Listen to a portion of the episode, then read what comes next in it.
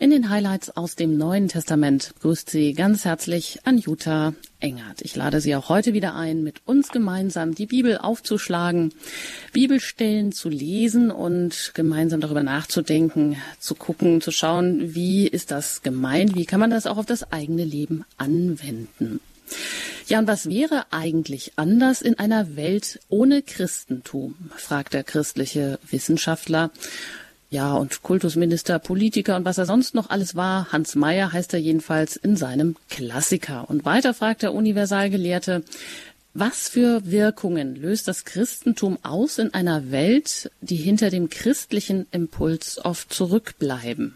Christentum ist das ein unberechenbarer Impuls? Und ich zitiere weiter, was daraus wird im Lauf der Zeiten, hängt von der Entscheidung vieler Menschen ab. Kein göttlicher Regisseur entmündigt die Freiheit der menschlichen Spieler. Und der Ausgang des Spiels bleibt offen, solange die Geschichte andauert. Soweit das Zitat von Hans Meyer. Wohl wahr mag man denken, die Freiheit, in Verantwortung zu leben und die richtigen Entscheidungen zu treffen, bleibt eine lebenslängliche Herausforderung wie sie zu bewältigen ist, dazu gibt das Neue Testament immer wieder Handlungsanweisungen, eine Richtschnur sozusagen. Und auch solche Bibelstellen begegnen uns heute wieder. Zum Beispiel, wenn es darum geht, jemanden, der mir Schuld zugefügt hat, zurechtzuweisen, mit der Absicht, ihn wieder zurückzuholen in die christliche Gemeinschaft. Und da geht es dann um weit mehr als nur darum, dass man eben wieder gut miteinander auskommt.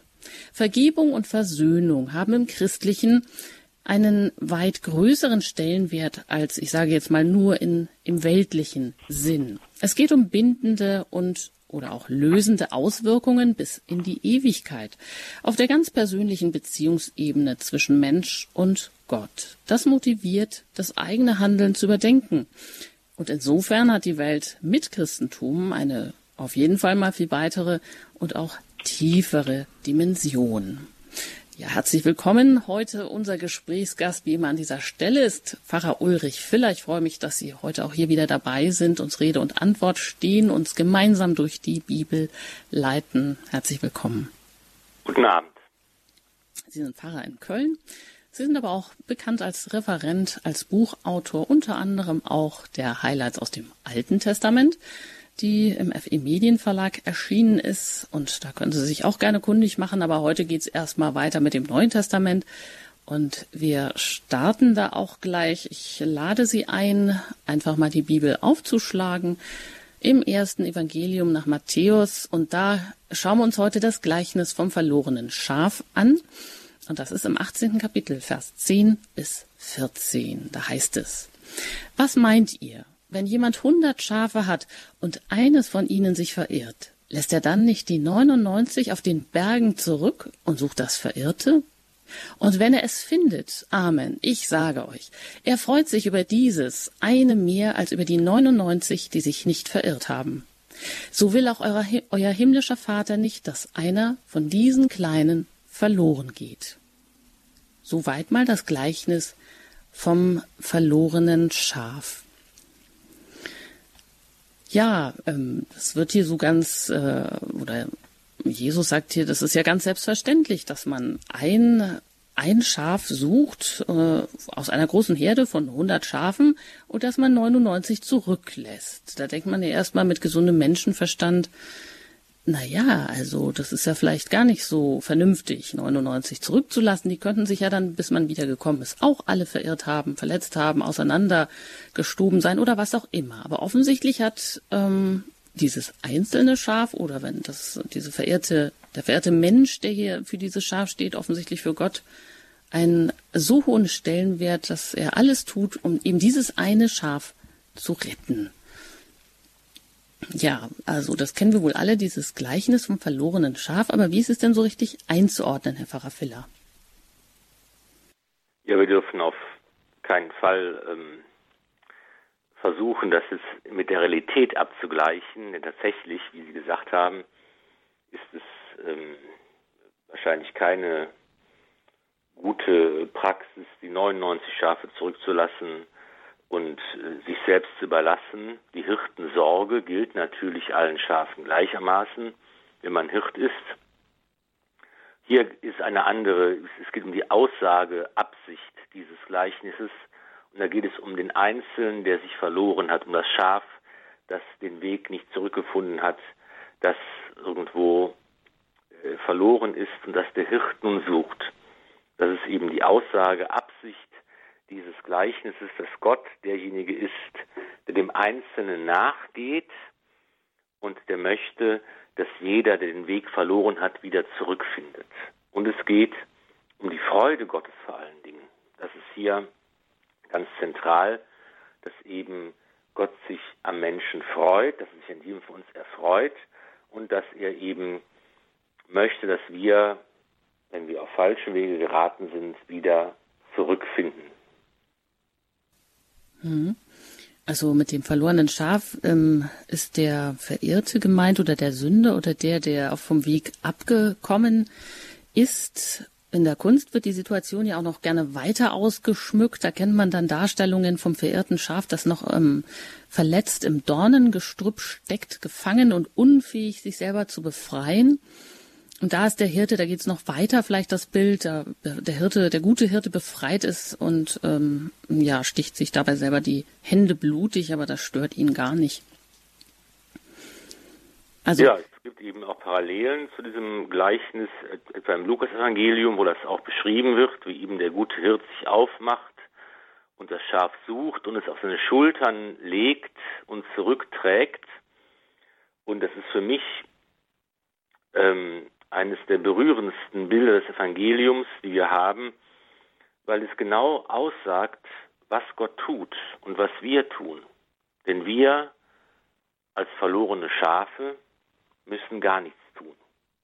Das Schaf hat sich verirrt, es ist verloren, es ist irgendwo in der Fremde, es ist, wie Sie sagen, im Dornengestrüpp verfangen, hat sich verletzt und hat sich in eine ausweglose Situation gebracht.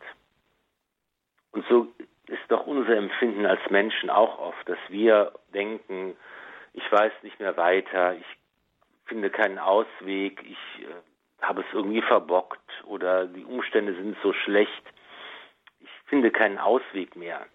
Ich bin einfach gefangen und oder gefallen oder irgendwie verstrickt in, in irgendwelche Umstände und ich habe keine Kraft und ich kann mir nicht mehr helfen. Und dann sagt Jesus hier im Evangelium, der gute Hirt kommt. Du musst nichts machen. Du musst nicht rufen, du musst nicht beten, du musst nicht Opfer bringen, du musst gar nichts machen. Weil Gott kommt, der gute Hirt kommt, er sucht dich, er findet dich, er befreit dich aus allem, in was du gefangen bist. Er nimmt dich auf die Schultern und trägt dich nach Hause. Das Einzige, was du tun musst, ist das zuzulassen. Das ist doch eine wunderbare und trostreiche und hoffnungsvolle Botschaft, der wir vertrauen dürfen, dass dieser Gott uns aus allem Schlamassel herausholt, in den wir uns selbst hineingebracht haben. Und wir müssen gar nichts anderes tun, außer das zuzulassen. Das ist das verlorene Schaf und darin dürfen wir uns alle wiederfinden und wiedersehen und das ist einfach ganz, ganz großartig.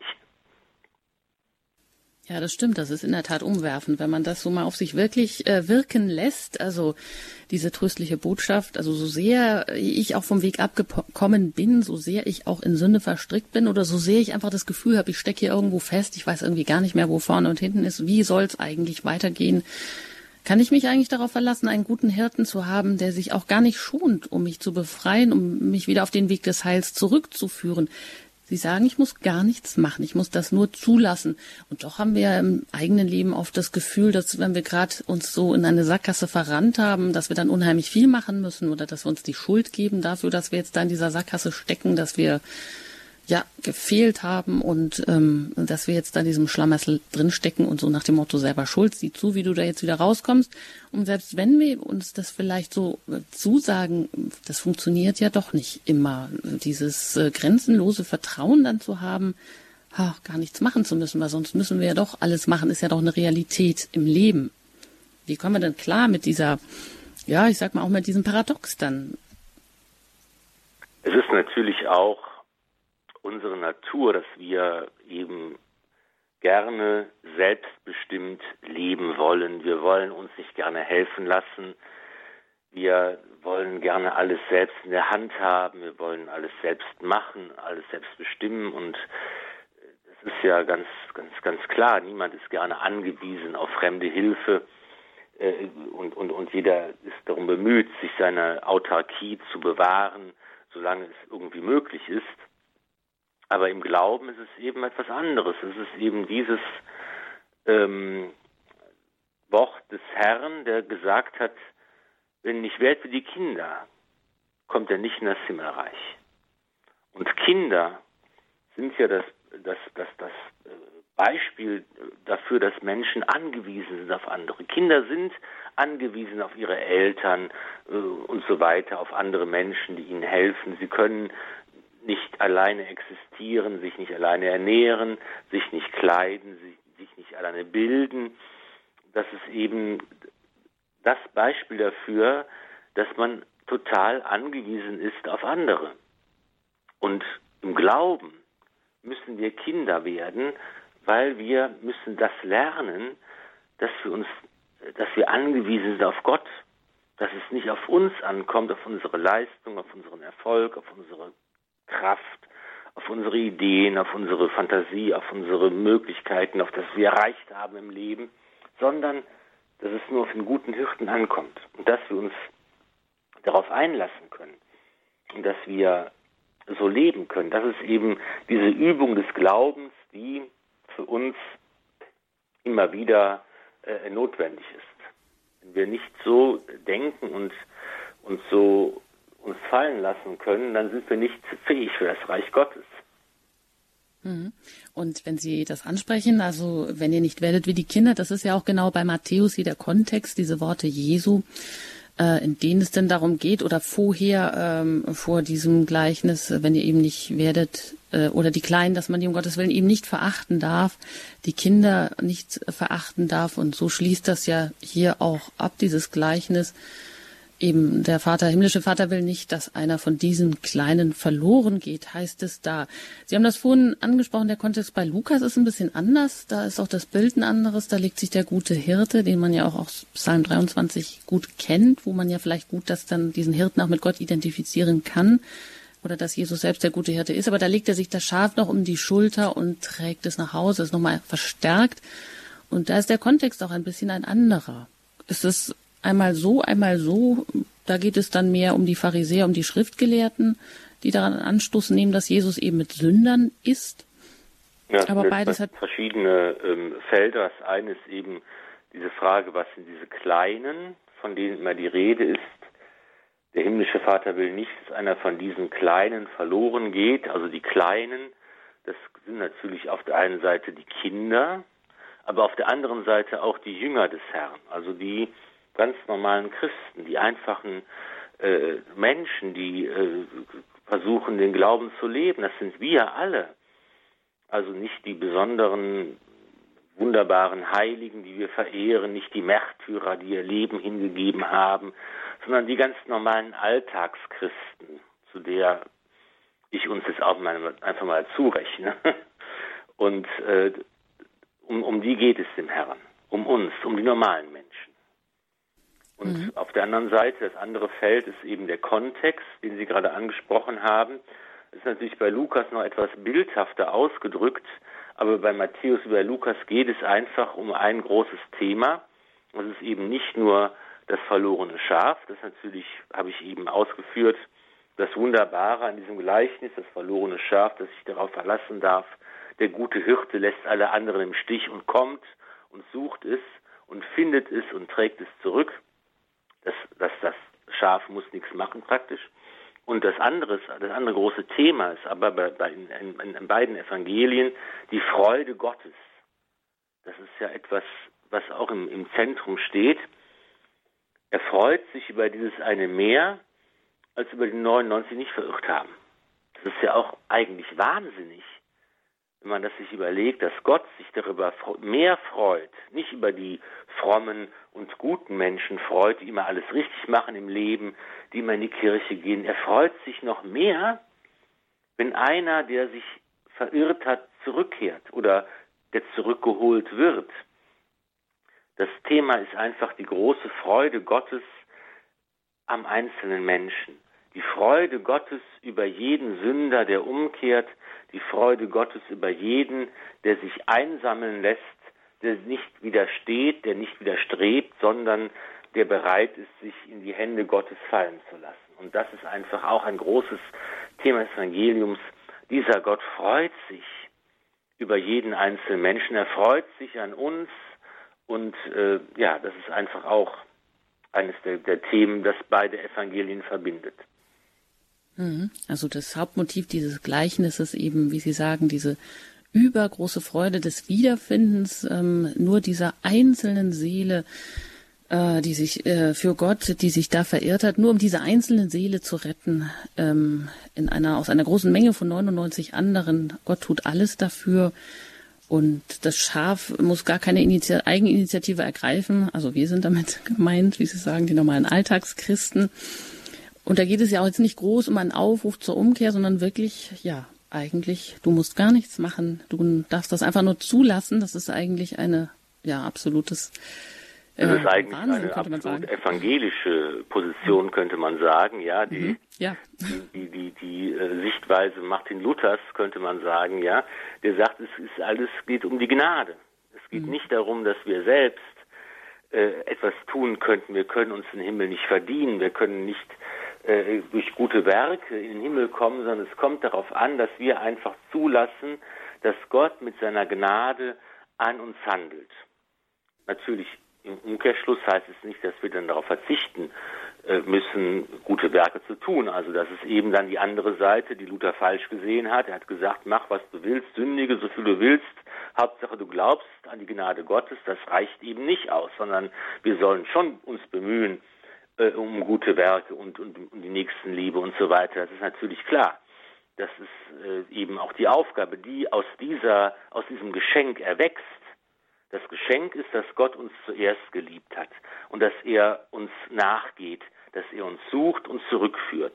Und aus diesem Geschenk erwächst eben auch die Aufgabe, dass wir mit unserem Leben etwas anfangen müssen, etwas Sinnvolles tun sollen, dass wir eben auch den Nächsten versuchen sollen zu lieben, so gut es uns äh, möglich ist, dass wir Gott verehren, so gut es uns möglich ist, dass wir mit unseren geringen Möglichkeiten auch das unsere dazu tun. Das gehört natürlich auch dazu. Hm, da könnte man jetzt vielleicht noch einen Einwand bringen. Nämlich, äh, wer ist das verlorene Schaf heute noch? Oder wer möchte sich denn gerne mit diesem Bild identifizieren? Oder welches Menschenbild begegnet uns? Ja, auch oft ähm, in diesem, ähm, im Neuen Testament, da wird ja eben oft von diesen Kleinen erzählt. Oder von diesen Menschen, die am Rande stehen, die Verirrten, die Besessenen, die Kranken, die Verachteten oder auch die, die schuldig geworden sind. Aber ich denke mal, sicher haben wir auch heute das Problem, dass, ähm, dass es ja heute viele Menschen gibt, die sich eben mit diesem Menschenbild überhaupt nicht identifizieren wollen. Ähm, das war vielleicht damals auch so in der Antike, wo, wo es nicht wert war, dass man äh, solche Menschen überhaupt ähm, so beachtet, dass man äh, sie jetzt hier in so einer Schrift in der Bibel überhaupt erwähnt, dass sie erwähnenswert sind. Das ist ja das äh, ganz Neue vielleicht auch an Jesus, der mit den Sündern verkehrt. Aber was ist denn mit den Menschen, die sagen, ja gut, dieses verlorene Schaf, ich will gar nicht befreit werden, weil ähm, vielleicht, also die der Meinung sind, ich bin auf dem richtigen Weg und die dann ihnen eigentlich eher die Kirche anklagen ähm, und sagen, ja, die müsste jetzt endlich mal die Dornen entfernen, sprich die Morallehre den Verhältnissen anpassen etc., ohne jetzt so die ganzen typischen äh, Totschlagargumente oder dazu nennen, aber das ist ja schon heute auch ein weit, weit verbreitetes Bild, vielleicht, dass das verlorene Schaf sich gar nicht eben, dass der Mensch sich nicht mit dem verlorenen Schaf identifizieren möchte einerseits oder andererseits nicht befreit werden will, sondern dass äh, bitteschön doch die Dornen mal wegzubleiben haben. Ja, das sind ähm, natürlich kann man immer sagen, okay, wir, wir, ich bin zwar ein verlorenes Schaf, aber das hört auf, wenn ich die Umstände versuche zu verändern und sagen, ich bin gar nicht verloren, ich bin am richtigen Platz, die anderen sind alle falsch und die Dornen müssen weg und dann geht es mir auch wieder gut. Aber das ist ja eine Illusion eigentlich. Und ich denke, jeder Mensch kommt irgendwann zu einem Punkt, wo er sehr wohl sagt, okay, ich bin das verlorene Schaf, weil ich einfach nicht mehr weiter weiß aus eigener Kraft. Und es gibt Situationen im Leben, das kennt jeder, wo man sich eben total verloren fühlt und wo man nicht mehr weiter weiß. Und man denkt, oh, jetzt habe ich aber Scheiße gebaut oder ich habe den falschen Weg eingeschlagen oder ich habe das nicht durchdacht oder keine Ahnung. Also ich meine, da gibt es ganz, ganz viele Beispiele dafür. Und ich denke, dass jeder einfach ähm, Situationen kennt und das ist eben das Angebot des christlichen Glaubens, das Angebot unseres Gottes, der sagt, ich bin da. Und dann ist eben die Frage des Stolzes, ob man eben zulassen will, dass der gute Hirt kommt oder eben sagt, nein, das will ich nicht, ich lehne es ab. Manche wollen eben auch in den Dornen liegen bleiben und wollen verloren bleiben und sagen, ich will mir nicht helfen lassen. Das gibt es auch natürlich. Und das ist eben die Tragik des Menschen und die Größe Gottes, der eben zulässt, dass wir auch sein Angebot ablehnen können. Mhm, obwohl im Mittelpunkt, wie gesagt, eben im Fokus dieses eine Schaf steht, diese Wertschätzung auch dieser einen Seele, die sich da verirrt hat.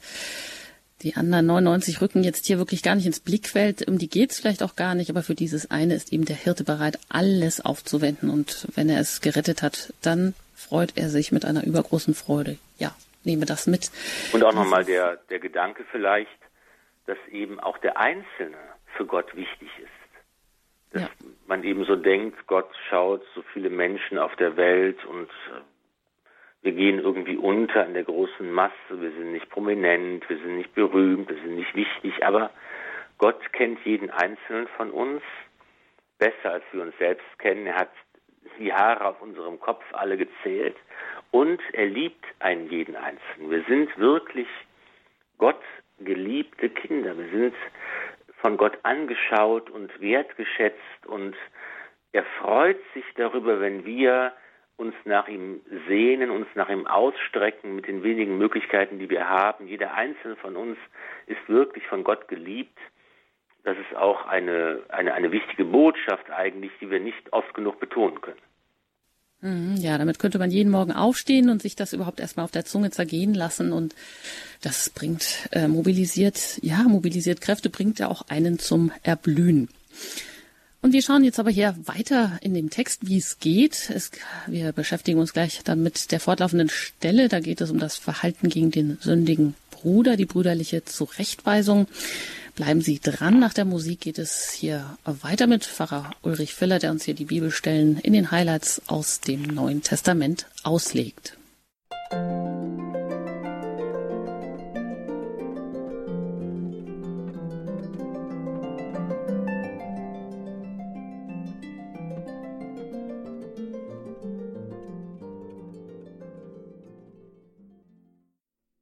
Sie haben eingeschaltet bei Radio Horeb. Wir sind hier mitten in den Highlights im Neuen Testament. Wir haben gerade das Gleichnis vom verlorenen Schaf uns angeschaut. Mein Name ist Anjuta Engert. Ich bin im Gespräch mit Pfarrer Ulrich Filler aus Köln.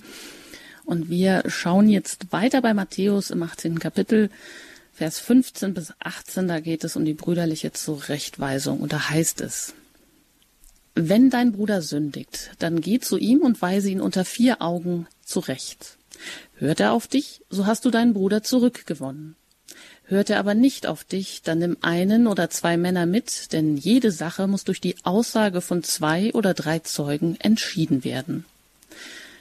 Hört er auch auf sie nicht, dann sag es der Gemeinde. Hört er aber auch auf die Gemeinde nicht, dann sei er für dich wie ein Heide oder ein Zöllner. Amen, ich sage euch, alles, was ihr auf Erden binden werdet, das wird auch im Himmel gebunden sein. Und alles, was ihr auf Erden lösen werdet, das wird auch im Himmel gelöst sein. Also wenn man das hier so einordnet, vorher hatte Jesus ja gelehrt, dass die Jünger nicht miteinander konkurrieren sollen, wenn man da anschließt. Die Stelle hatten wir uns in der letzten Sendung angeschaut, sondern sich annehmen sollen wie Kinder und natürlich auch andere nicht zum Abfall verführen sollen. Da ging es um den Mühlstein, den jemand dann besser, mit dem er besser im Meer untergeht, sozusagen, bevor er jemanden verführt. Und jetzt geht es eben darum, wie gehen wir damit um, wenn der Bruder uns Schuld zugefügt hat. Und das wird ja hier ganz ausführlich in einzelnen Schritten beschrieben, Herr Pfarrer Filler. Ja, wir können das hier betrachten als eine ähm, Praxis des frühen Christentums, wie in der Urkirche damit umgegangen wurde, wenn eben einer gesündigt hat und äh, was dann die Konsequenzen auch daraus gewesen sind. Es ist eben auch ein, äh, ein, ein Blick darauf, dass eben die ganze Kirche, die Gemeinde, die Ecclesia, das die Gemeinde, die Ecclesia, die Kirche, äh, mit dem Petrusamt verbunden ist.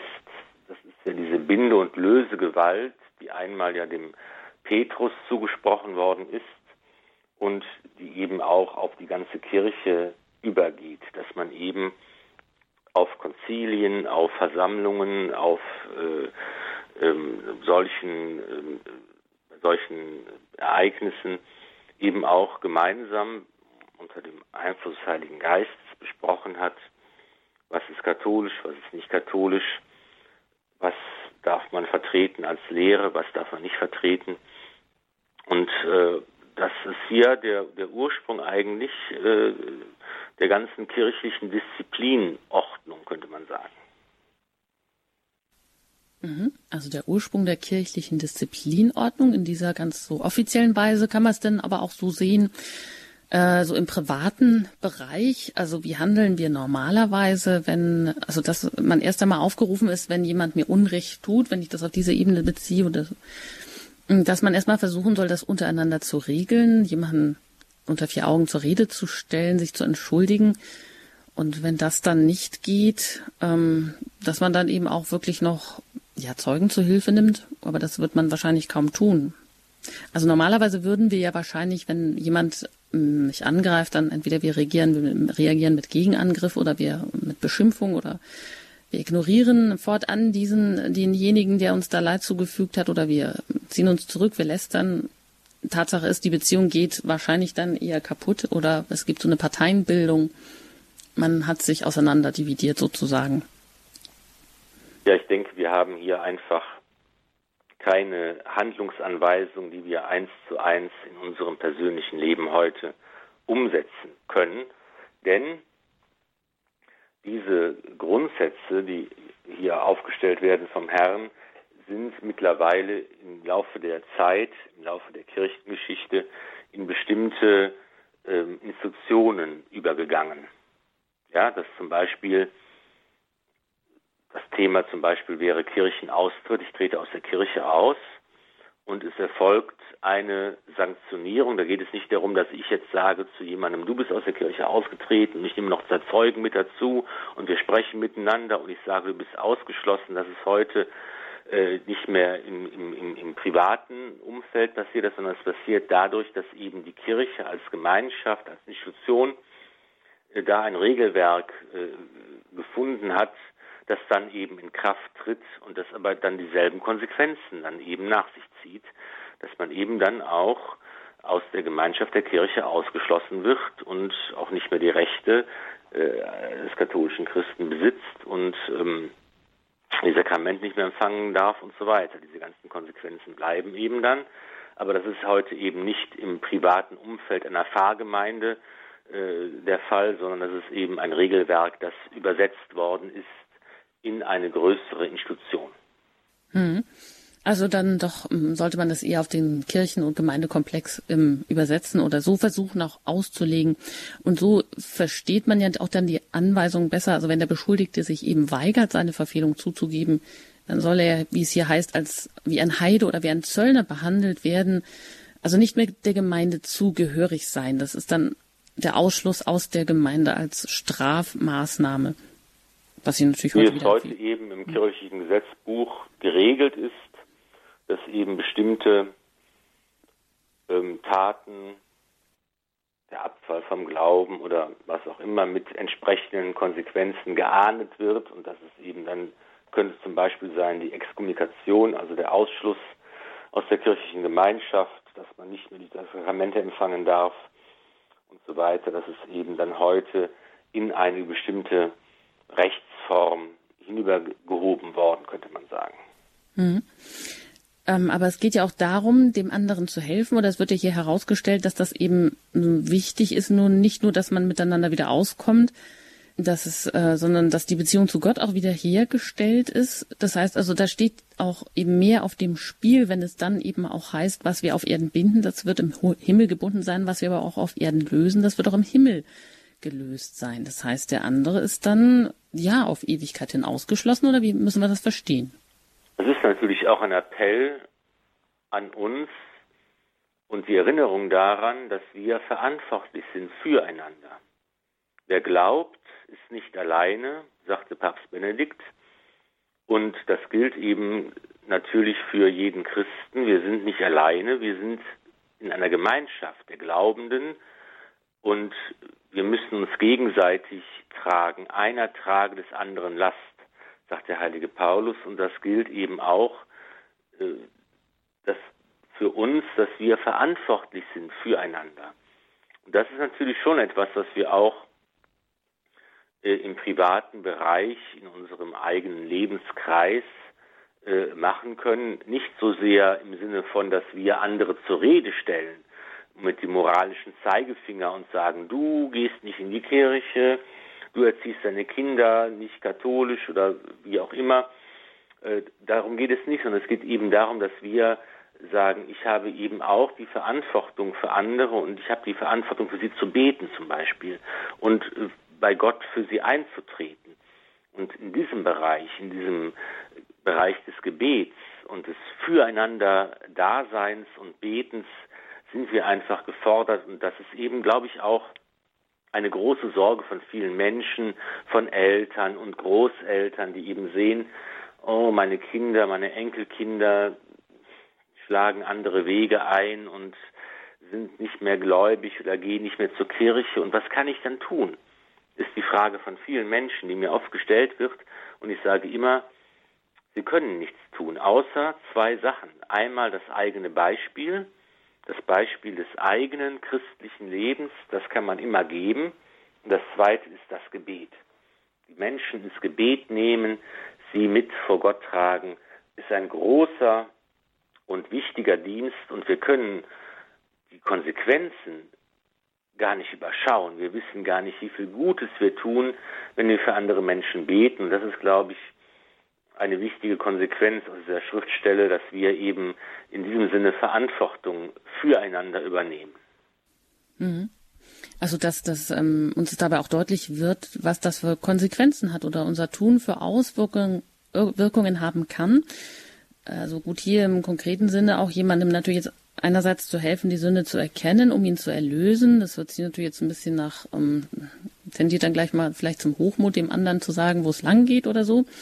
Aber dass es eben auch eine Auswirkung auf die Ewigkeit hat oder dass man dadurch eine große Verantwortung hat, einfach diese ja, die vielleicht die Aktivität der Liebe Gottes nachzuahmen. Also, dass wir nicht die Retter sind, aber die, ähm, dafür hat Gott seinen Sohn schon gesandt, aber dass wir diese Aktivität der Liebe ihm nachahmen können und sei das auch im Gebet, dass wir da immer noch etwas haben, auch wenn jeder, jedem Menschen die Freiheit anheimgestellt ist und jeder seinen freien Willen hat und das, ja, gerade für Eltern dann manchmal natürlich auch eben sehr schmerzlich sein kann, mit anschauen zu müssen, wie mh, die Kinder eben ganz andere Wege vielleicht einschlagen oder die Enkelkinder.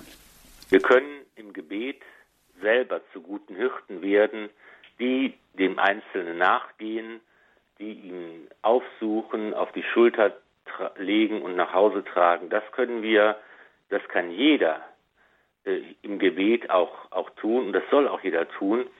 Und das ist, glaube ich, ein, wie gesagt, ein Dienst, dessen Auswirkungen man gar nicht messen kann oder beschreiben oder abbilden kann hier in diesem Leben, aber in der Ewigkeit wird einmal deutlich werden, es ist ja wie beim heiligen Augustinus, dessen Mutter Monika äh, ein ganzes Leben lang für ihn gebetet hat, bis er schließlich äh, als gestandener Mann bereits dann Christ wurde und schließlich Bischof. Ein Mann, der auch auf vielen Abwegen und Umwegen und Irrwegen unterwegs gewesen ist und der doch am Ende das Ziel gefunden hat, ein verlorenes Schaf, das zurückgefunden hat und äh, wo man eben ganz deutlich sagen kann, hier ist eben ganz entscheidend die Mutter, diejenige gewesen, die durch ihr Gebet ihren Sohn geleitet hat. Und das ist etwas, was wir alle tun können, auch wenn wir die Konsequenzen und Auswirkungen nicht immer übersehen. Wir dürfen nicht aufgeben, wir dürfen nicht mutlos werden, wir müssen da auf jeden Fall weitermachen. Mhm, da vervollständigt sich also auch nochmal das Bild oder das Gleichnis vom verlorenen Schaf, das erstmal so tröstlich ist, weil wir, ähm, die wir uns da vielleicht mal verirrt haben, erstmal gar keine Eigeninitiative zeigen müssen. Wir dürfen erstmal gar nichts machen müssen. Wir dürfen das einfach nur zulassen. Gott ähm, übernimmt das eigentlich alles für uns, aber in so einer anderen umgekehrten Situation dürfen auch wir dann wiederum ähm, diese Perspektive nachahmen, also der gute Hirte sein im Gebet für andere das ist ja eigentlich auch etwas Großartiges, dass man dann nicht nichts in der Hand hat und völlig verzweifelt ist, sondern das Gebet einem doch immer noch etwas ist, was ja, womit man viel bewirken kann, auch wenn man das dann nicht immer eins zu eins äh, äh gleich die Auswirkung sieht. Ja, wir machen weiter hier in, äh, bei Radio Horeb in den Highlights aus dem Neuen Testament. Nach der Musik geht es weiter mit einer weiteren Stelle fortlaufend hier im Text beim Matthäus.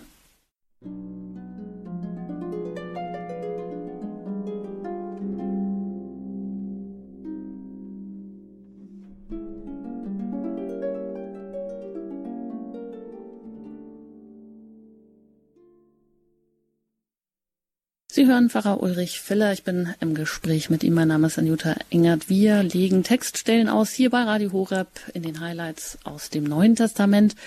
Und da hören wir jetzt weiter die dritte Stelle, der wir uns heute hier widmen. Da geht es ähm, im Anschluss an die brüderliche Zurechtweisung um die Erhörung gemeinsamen Gebets. Bei Matthäus 18, Vers 19, und da heißt es, weiter sage ich euch, alles, was zwei von euch auf Erden gemeinsam erbitten, werden sie von meinem himmlischen Vater erhalten. Denn wo zwei oder drei in meinem Namen versammelt sind, da bin ich mitten unter ihnen. Ja, das ist diese ganz berühmte Stelle. Und das bietet ja auch wieder die Grundlage für die, ja, vielleicht für das, was wir vorher gehört haben, für die Kompetenz der Gemeinde, der Versammlung, dass da nur zwei in seinem Namen versammelt sein müssen und da ist er schon, ja, Gott in ihrer Mitte. Das heißt also, er gibt die Kraft, die Weisheit, die Handlungsfähigkeit, ähm, die uns ja vielleicht auch oft auch mal abhanden kommt. Ja, das, das ist, ist eben ein, ein Gedanke, der sich ja vom Alten Testament hinzieht, hier bis ins Neue Testament, dass unser Gott der Gott ist, der da ist, der in der Mitte des Volkes ist. Als Mose am brennenden Dornbusch die Offenbarung Gottes gesehen hat und Gott seinen Namen mitgeteilt hat, Yahweh, ich bin der, ich bin da. Das ist ja das ganz Neue im alten Bund, dass eben dieser Gott der Gott ist, der mitgeht. Er ist der Immanuel, der Gott mit uns, der Gott, der in der Mitte des Volkes existent ist äh, und unter dem Zeichen der Bundeslade mit seinem Volk durch die Wüste marschiert, der im Zeichen der Rauchsäule und Feuersäule äh, zeigt, wo es lang geht, der das Volk beschützt in allen Auseinandersetzungen und Kämpfen er ist der Gott, der in der Mitte des Volkes wohnt. Die anderen heidnischen Götzen hatten bestimmte Kultorte, die man aufsuchen musste, um sie zu verehren. Und das ganz Neue ist eben, dass Yahweh der Gott ist, der da ist, der mitgeht in der Mitte seines Volkes. Und später war das eben äh, angedeutet durch den Tempel in Jerusalem. Das ist, ist eben ein Zeichen dafür, dass Gott in der Mitte seines Volkes ist und verehrt werden kann und angerufen werden kann. Und jetzt wird es weitergeführt, weil Jesus eben sagt, wenn zwei oder drei in meinem Namen versammelt sind, da bin ich mitten unter ihnen. Jesus ist der menschgewordene Gott, der in der Mitte seines Volkes ist, so überall, wo Menschen sich in seinem Namen versammeln, da ist der auferstandene Herr gegenwärtig. Und deshalb ist da unser Gebet überhaupt möglich. Und deshalb können wir überhaupt bitten und beten, weil wir es mit und durch Christus tun. Deshalb sagt der Priester ja auch in der Liturgie, in der Messfeier immer, bei allen Gebeten, am Ende Darum bitten wir durch Jesus Christus, unseren Herrn, weil wir nicht alleine vor Gott stehen, weil wir nicht alleine unsere Bitten oder Wünsche oder unsere Klagen aufsagen, sondern weil wir es mit und durch Christus tun. Und deshalb ist das Gebet so wirkmächtig, deshalb ist das Gebet, wird es auch erhört, weil nicht wir es sind, die alleine beten, sondern weil wir mit und durch Christus beten. Und der Vater hört auf den Sohn.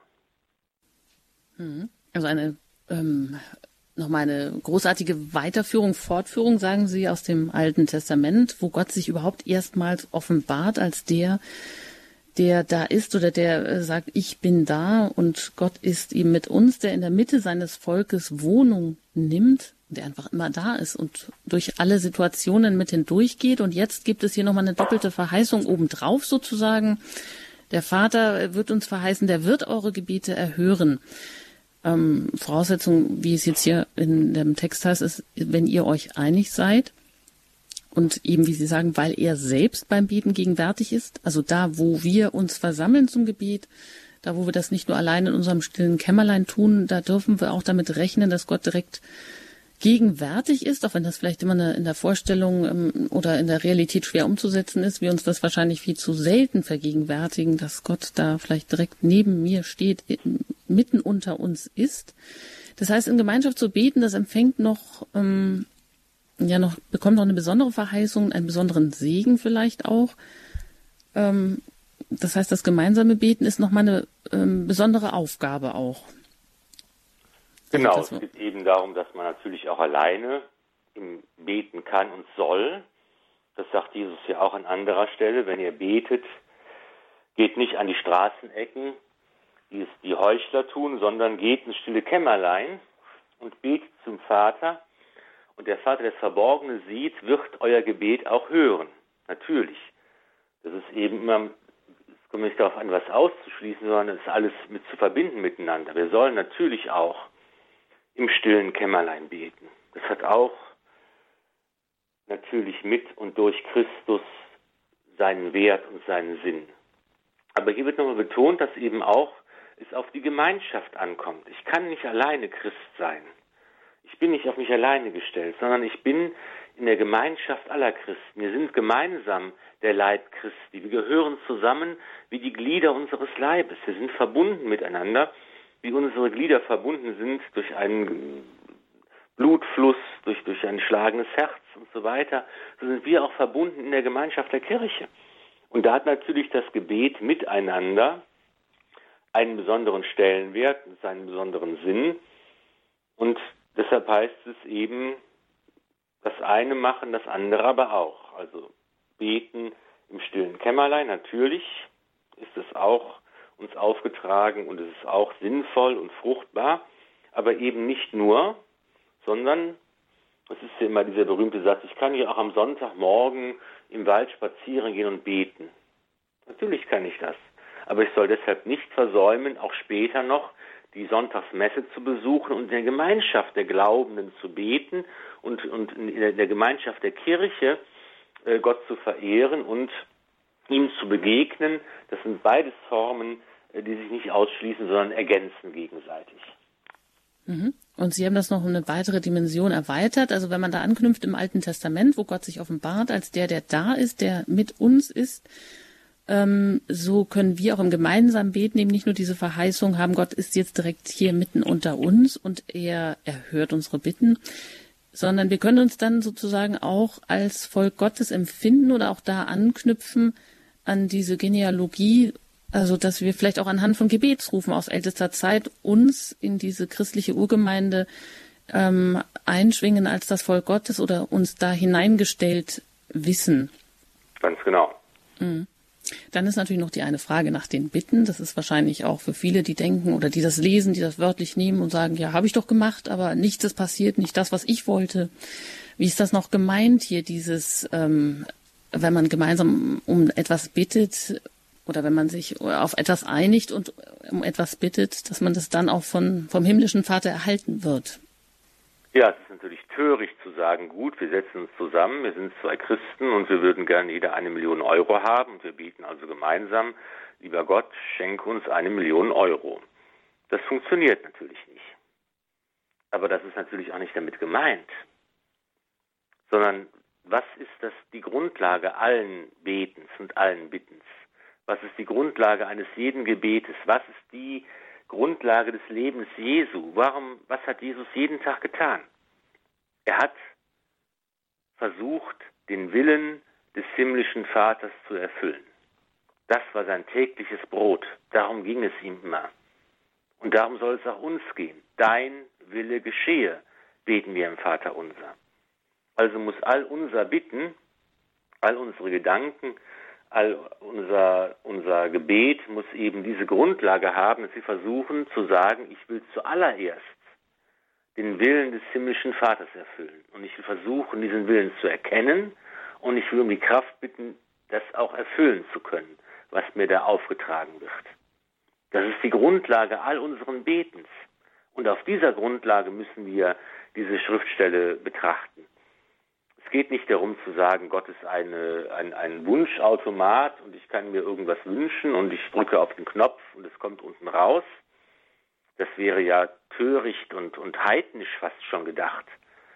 Sondern es geht darum, dass wir eben sagen, wir sind Kinder des himmlischen Vaters und wir versuchen, wie es Jesus getan hat, den Willen Gottes zu ergründen. Deshalb müssen alle unsere Bitten, die wir an Gott richten, von diesem Grund, von dieser Grundlage getragen sein. Und dann, dann werden sie auch erfüllt. Manchmal vielleicht auf andere Weise, als wir erwarten, auf andere Weise, als wir hoffen. Vielleicht dauert es manchmal länger, als wir denken, aber dann wird es auch erfüllt. Hm.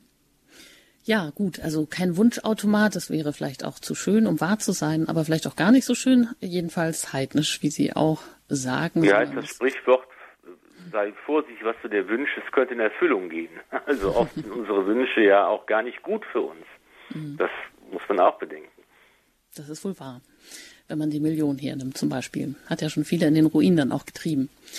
Ja, dann zum, um das Ganze abzurunden und abzuschließen, da ging es ja vorhin auch um das Verhalten gegen den sündigen Bruder. Jetzt wollen wir zum Abschluss noch anschauen, eben, äh, wo es um die Stelle von der, um, von der Versöhnlichkeit, um die Vergebung geht, mit der äh, Zahl von sieben oder 77 Mal oder sieben mal 70 Mal. Ja, jedenfalls, es geht hier fortlaufend im Text weiter bei Matthäus Vers oder Kapitel 18, Vers 21. Das hören wir uns noch an und da heißt es, da trat Petrus zu ihm und fragte, Herr, wie oft muss ich meinem Bruder vergeben, wenn er sich gegen mich versündigt? Siebenmal? Jesus sagte zu ihm, nicht siebenmal, sondern siebenundsiebzigmal. Hm, also hier geht es um großes Zahlenkarussell, denkt man erstmal. Petrus fragt also, wie oft er seinem Bruder vergeben muss, wenn der ihm Unrecht getan hat, etwa siebenmal. Nein, sagt Jesus 77 Mal. Klingt ja erstmal komisch. Also das heißt, will der P. Petrus jetzt hier so eine Vergebungsformel vielleicht finden, etwas, was man dann auch wirklich in der Hand hat und anwenden kann, so eine Art formalisiertes Vergeben? Nun, ich finde, der Petrus hat eine sehr gute Frage gestellt. Und wenn wir das mal übersetzen in unser eigenes Leben, wenn mir jemand Unrecht tut, schon einmal vergeben ist schwierig. Und Petrus sagt sogar siebenmal. Das ist ja schon eine sehr große Leistung, wenn man sich das überlegt. Dass ich einen Menschen habe, der mir wirklich Schaden zufügt, der mich beklaut zum Beispiel. Beim ersten Mal sage ich, gut, du siehst es ein, ich vergebe es dir. Beim zweiten Mal wird es schon schwieriger. Beim dritten Mal, wenn ich zum dritten Mal bestohlen werde von demselben Menschen, und ich immer wieder sage, ich vergebe dir. Irgendwann, sagt doch unser gesunder Menschenverstand, irgendwann ist doch Schluss. Irgendwann kann ich doch nicht mehr diesen Menschen vertrauen und ich kann ihm vielleicht auch nicht mehr vergeben. Irgendwann muss ich doch auch. Und siebenmal ist schon viel, finde ich. Aber das ist eben unser begrenzter menschlicher Verstand, der ganz anders arbeitet als Gott, der sagt, 77, also immer, immer, immer wieder musst du versuchen, den Menschen zu vergeben, musst du versuchen, ähm, das Vertrauen wieder aufzubauen. Du kommst da nicht raus. Das ist deine Pflicht, immer wieder zu sagen, ich vergebe dir. Das ist ja, das ist ja unglaublich. Das ist anstrengend. Das ist ja übermenschlich, könnte man sagen. Aber das ist eben das, was der Herr uns vorgibt. Das heißt also, es geht auch nicht hier, das könnte man ja erstmal falsch verstehen, um eine Tat, die man siebenmal oder 77 Mal vergeben soll, sondern es geht eben darum, dass wir uns in der Realität ja immer wieder in Alltagsbezügen wiederfinden, wo wir total genervt sind. Am besten kann man das vielleicht ähm, mit in der eigenen Familie dann so nachvollziehen, wo der eine immer wieder diese Marotte hat und jeden Tag wieder aufs Neue und ähm, nicht nur der andere, sondern man selber ja eben auch. Und da weiß man ja dann, wie schwer das fällt, dass man jetzt mal irgendwann ja einfach dieser Geduldsfaden reißt und man sagt, oh nee, Mensch, jetzt schon wieder, kannst du das jetzt nicht mal anders machen, habe ich doch schon so oft gesagt oder wie auch immer, das ist ja unglaublich. Also das hält man ja irgendwie gar nicht aus. Aber man hält sich selber natürlich umgekehrt vielleicht auch gar nicht so gut aus. Beziehungsweise es ist ja eben auch darauf eigentlich absolut angewiesen, dass der andere einem auch vergibt, weil wie soll es sonst, sonst gibt es ja gar kein Miteinander. Also es ist eine große Herausforderung, wie Sie sagen. Immer wieder erneut, jeden Tag neu. Hm. Wie es Piet van Bremen einmal gesagt hat, jeder Mensch braucht mehr Liebe, als er verdient. Das ist die Maxime, unter der wir leben. Jeder von uns braucht mehr Liebe, als er verdient. Darauf sind wir angewiesen. Und wir haben es eben schon gehört beim guten Hirten, da wird ja diese überschäumende, überquellende, überbordende Liebe Gottes deutlich. Gott liebt uns auf diese Art und Weise. Nicht, weil wir es verdient hätten, nicht, weil wir so toll wären, nicht, weil wir so gut wären, nicht, weil wir so fromm wären. Nein, er liebt uns um unserer selbst willen. Und darauf sind wir auch angewiesen, dass Gott uns so liebt und dass andere Menschen uns so lieben. Dass sie uns lieben, weil wir wir sind und nicht, weil wir irgendwas machen oder irgendwas haben oder irgendeinen Zweck erfüllen oder irgendwie nützlich sind oder irgendwas tun können für andere. Nein, weil wir wir selbst sind als Person. Und darauf sind wir angewiesen, dass andere Menschen es auch so lieben. Und da zielt auch dieses Evangelium, äh, glaube ich, darauf hin, mit der Vergebung, mit der Versöhnung, mit der Bereitschaft, immer wieder Ja zu sagen zum anderen. Denn lieben heißt ja, den anderen um seiner selbst willen anzunehmen und Ja zu sagen. Und darauf sind wir angewiesen, dass wir trotz all unserer Fehler, unserer Marotten, unserer Schwächen, unserer Eigenschaften, was auch immer uns unsympathisch macht und was andere abstößt und so weiter, dass trotzdem Menschen da sind, die sagen, ich liebe dich so, wie du bist. Und Gott tut das auch.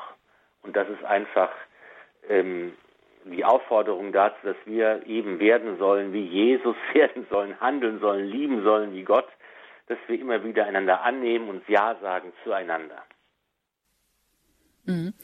Aber wenn wir jetzt uns nochmal in den Petrus hineinversetzen, der will ja doch irgendetwas ganz Konkretes in der Hand haben, etwas, eine konkrete Handlungsanweisung. So sind wir ja oft, dass wir denken, wenn wir das so und so machen, dann ist gut, dann haben wir jetzt der Sache Genüge getan und damit äh, können wir uns zur Ruhe setzen, so ungefähr. Oder hier haben wir wirklich was in der Hand. Und wie wir das ja auch schon an anderen Stellen oft festgestellt haben, Jesus geht ja auch immer ein auf das, was die Jünger sagen oder wenn sie etwas fragen, ein Problem haben, dann fährt er ihnen nicht über den Mund, sondern er greift genau das auch auf. Und hier ist es ja auch so. Im Prinzip nimmt er das auf, diese so eine Vergebungsformel, ja siebenmal. Also man macht das jetzt in dieser Zahl, an dieser vielleicht Zahl der Vollkommenheit, macht daran knüpft er das fest und Jesus sagt ja nee, nicht nur siebenmal, sondern eben 70, 77 Mal oder 70 mal 7 an, an anderer Stelle, also 490 mal. Damit ähm, ist ja aber eigentlich noch gar nicht zum Ausdruck gebracht, ja, das oder eigentlich zum Ausdruck gebracht, dass es ein Ding der Unmöglichkeit ist, das überhaupt in Zahlen zu formulieren. Also das sprengt hier eigentlich alle Grenzen. Oder? Aber genau diese Potenzierung weist ja darauf hin, dass es nicht darum geht, das in Zahlen auszudrücken, sondern dass es darum geht, darauf zu schauen. Das ist also eine, eine unendlich große Zahl, die Jesus jetzt dann äh, da andeutet. Aber es geht eben darauf zu schauen, was tut der gute Hirt? Er geht jedem verlorenen Schaf nach. Er zählt nicht, wie oft sich eins verirrt hat. Und wenn eins siebenmal, 77 mal, 499 mal, wie oft vom Weg abgekommen ist, der gute Hirt geht ihm hinterher Wir kennen das doch aus, der, aus unserer Beichtpraxis. Wir gehen zur Beichte einmal im Monat oder wie auch immer und wir beichten oft dann dasselbe, weil wir eben merken, oh, wir werden nicht plötzlich zu Superheiligen, sondern wir machen immer wieder dieselben Fehler und Gott zählt doch nicht. Er sagt doch nicht, du darfst nur siebenmal zur Beichte gehen oder nur 77 Mal zur Beichte gehen. Du kannst immer zur Beichte gehen, jeden Tag, wenn du willst.